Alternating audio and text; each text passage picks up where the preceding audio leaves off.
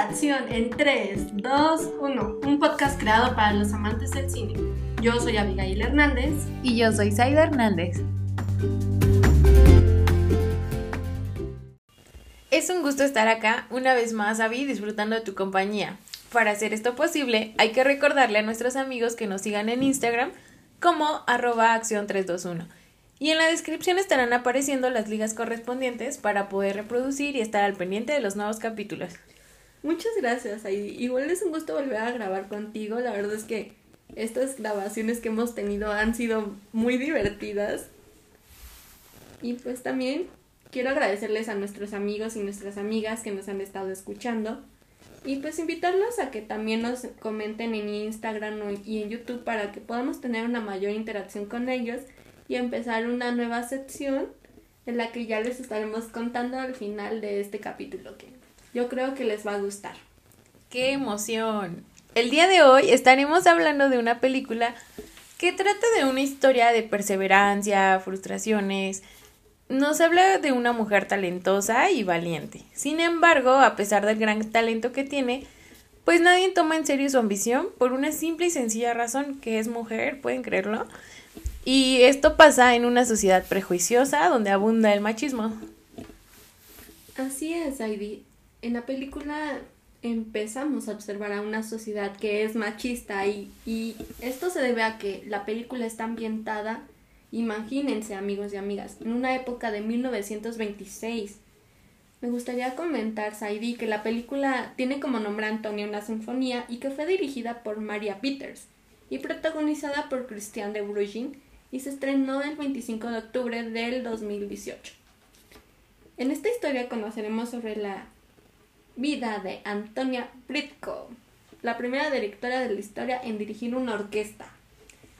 La película empieza contando la historia de Willie Walters, una joven que ama la música más que a su vida y que siempre soñó con dirigir orquestas, pero en 1926 era demasiado extraño que una mujer pudiese sobresalir. Sabemos que en esos tiempos ante la sociedad la mujer solo funcionaba para ser esposa, madre, y no importaban todas las virtudes que ella pudiese tener. Willy conoce a Frank y él es una persona atractiva e inmensamente rico, pero también está muy bien conectado en el negocio de la música. Al principio de la película ellos no se soportan y tienen demasiados roces, pero poco a poco se van dando cuenta de que existe un afecto que siente el uno por el otro.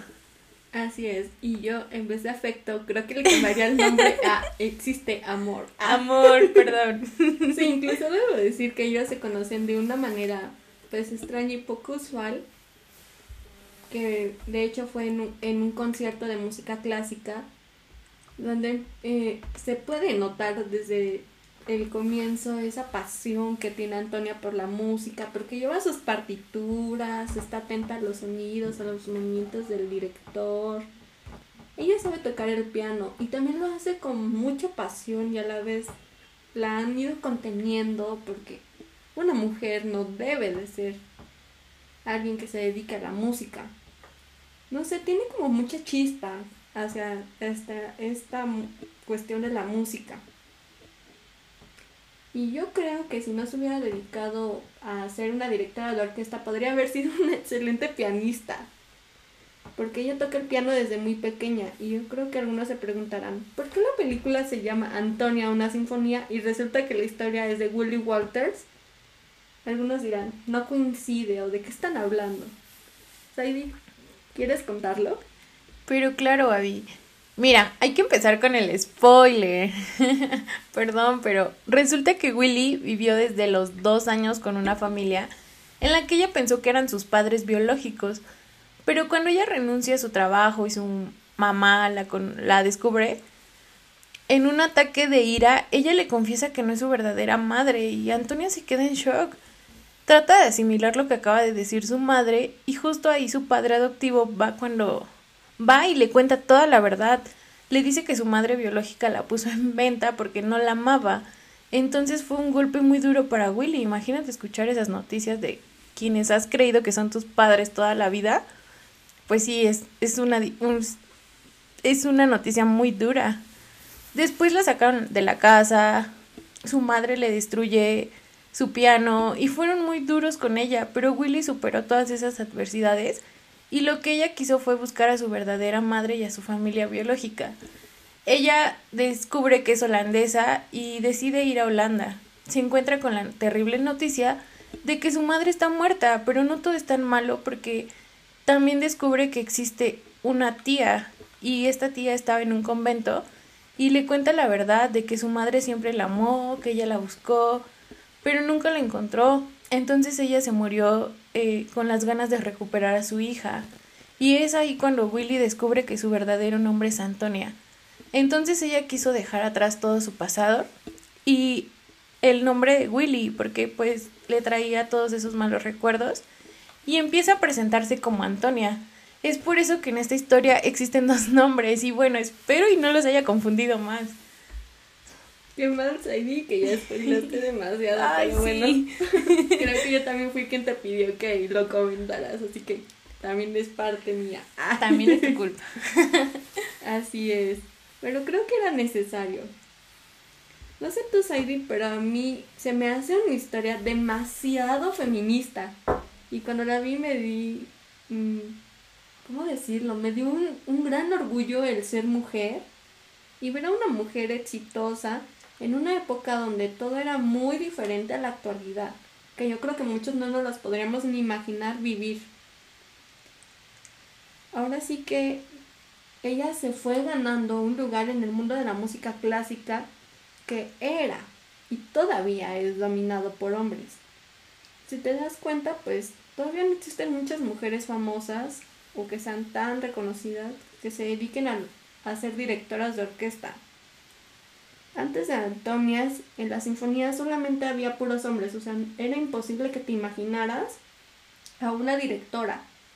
Imposible que te imaginaras a una mujer que tocara el violín, que tocara cualquier otro instrumento. Era 100% de hombres. Qué triste. Sí. Y las mujeres tenían que perderse audiciones importantes para entrar a las orquestas, ya que solamente eran permitido audicionar los hombres. Antonio me parece que fue una mujer adelantada a su época. No puedo creer que existieran tan pocas oportunidades para las mujeres. Justo quedé impresionada con esta película, Vi, porque existe un poder femenino del que nos da a entender cómo ella siempre defendió lo que quiso. Y aquí aprendí de que cuando se quiere algo de verdad, nos tenemos que esforzar el doble para obtenerlo. Y solo las personas que de verdad anhelamos y queremos ese sueño lo vamos a lograr. Ella lo, anhel- lo anhelaba tanto hasta que lo logró. Entonces estoy impresionada con el valor que ella tuvo para defenderlo en una época donde los hombres sí tenían miedo por dañar su ego. El cómo una mujer podría ser mejor que ellos, o sea, ni pensarlo, era una pésima idea. Y es triste que en la actualidad aún no existen hombres con esas ideas machistas. O sea, a pesar de que ya estamos ahorita en otro siglo, siguen existiendo ese tipo de personas. Qué horror. Pero pues hay que aprender de ella, que si queremos algo lo tenemos que defender con capa y espada y no rendirnos nunca. Así es, tristemente todavía hay hombres que le temen a, a la mujer empoderada. Pero pues bueno, eso es totalmente otro tema, un poco en- que es medio cercano, pero que no queremos tocar tanto en el podcast, diría yo. Ya, para eso necesitaríamos todo un capítulo, ¿no? Sí, de acuerdo. Pero bueno, Antonia desde mi punto de vista tenía un carácter muy fuerte porque para ella fue muy difícil poder entrar a una escuela de música. Encontrar a un profesor que le quisiera enseñar y preparar para una audición.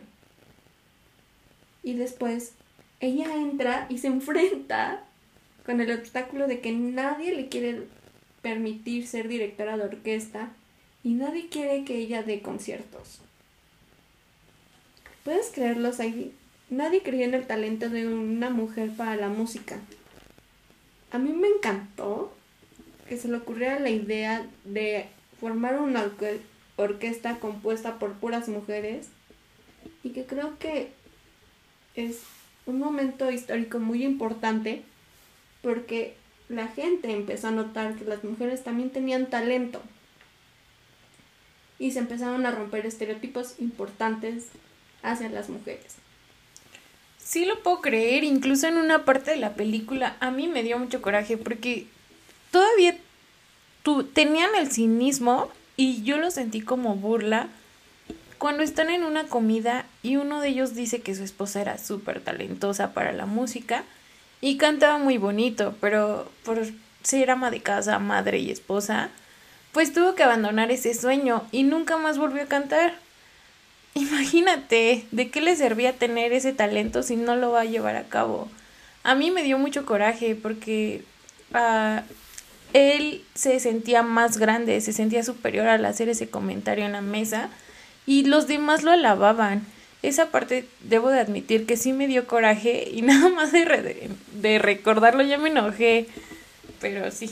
Pues sí, da coraje y pues el comentario fue bien recibido por justamente por la época en la que estaban. Yo creo que si alguien lo comenta en la actualidad ya sería una cuestión que cause demasiado conflictos y problemas, ¿no? Como de cómo es posible que pienses así, ¿no? Sí, se puede crear un debate. Sí, en su momento no sucedió, pero en gracias a Dios ya la mujer empezamos a ser más empoderadas, ¿verdad? Sí, confío todavía en que existen nombres que sí nos defienden. Pero bueno, a debo de confesar que es una película muy larga y de verdad que cuando yo vi que duraba dos horas 24 dije, ay por Dios, se me va a hacer eterna. Pero en realidad no, porque te sientes dentro de la película, te causa muchas emociones. Te comentaba que ya sentí orgullo, felicidad, por todo el coraje que ella tuvo para defender lo que quería. También ya sentí enojo, lo acabas de ver, que me sigo enojando, pero falta la parte donde siento tristeza. Y no quisiera, pero sí me voy a adelantar un poquito con el spoiler una vez más. Existe un... En la película cuando le proponen matrimonio y ¿qué creen? Ella lo rechaza, pero ella lo rechazó por el miedo a perder todo lo que ya había logrado, o sea, a ella le costó mucho trabajo llegar a donde estaba y sintió que al aceptar casarse pues todo se iba a venir abajo, porque sabía que con la ideología que estos hombres tenían en esa época, pues tendría que abandonar su sueño para convertirse en lo que ella jamás quería, que era ser esposa, madre y ama de casa. Entonces pues con todo el dolor del corazón le dijo a Frank que no, y en esa parte el corazón se me hizo pedacitos, porque ella lo amaba, pero ella aún así defendió su sueño y hay una parte donde se arrepiente, pero ya no les quiero contar más, quiero que vayan y ustedes vean esa película. Sí, a mí me llama mucho la atención que ella logró tener mayores oportunidades en Estados Unidos que en su país de origen o en el continente europeo donde pues todo es como más culto, donde están más acostumbrados a escuchar la música clásica. Y que son países del primer mundo que se suponen deben de estar adelantados en todas las cuestiones. pero bueno, ahí creo que este chico realmente fue el amor de su vida de Antonia. Porque pues al final Antonia nunca se casó y tristemente. y él se casó con otra. Pero él al final cambió su opinión y dejó de tener estas ideas que podían ser machistas y le empezó a apoyar y él fue parte importante para que ella lograra tener su primer concierto. Y qué bonito el hecho de que la historia de una mujer exitosa sea contada por otra mujer. Ah, creo que manda un mensaje muy fuerte. apoyémonos entre mujeres. Crea, hay que creer en el talento que las mujeres tenemos. Porque todas las mujeres tenemos algo que ofrecer y tenemos potencial para hacer muchas cosas. Es sin miedo al éxito, Abby. Ay, por supuesto, me encanta esa frase, sin miedo al éxito. Hay que tomarlo también para nosotras. Sí, y siempre hay que tener presente la igualdad. Todas las personas tenemos diferentes habilidades. ¿Y por qué no apoyarnos entre todos? O sea, en vez de criticarnos, sí podemos criticar, hacer críticas constructivas, pero ante todo apoyarnos.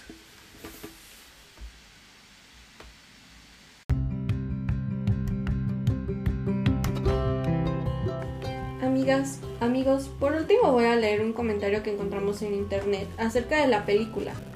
Me encantó que esta película, poderoso mensaje para las mujeres que luchan por un sueño, con su talento en un mundo de hombres. No te rindas, lucha, cambia las cosas, no dejes de soñar y alcanza tus metas.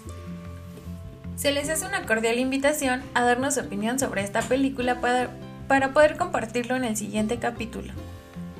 Como ya les había mencionado, lo pueden comentar en nuestro canal de YouTube y en nuestras publicaciones de Instagram. El link lo encontrarán en la descripción del capítulo. Muchas gracias por escucharnos.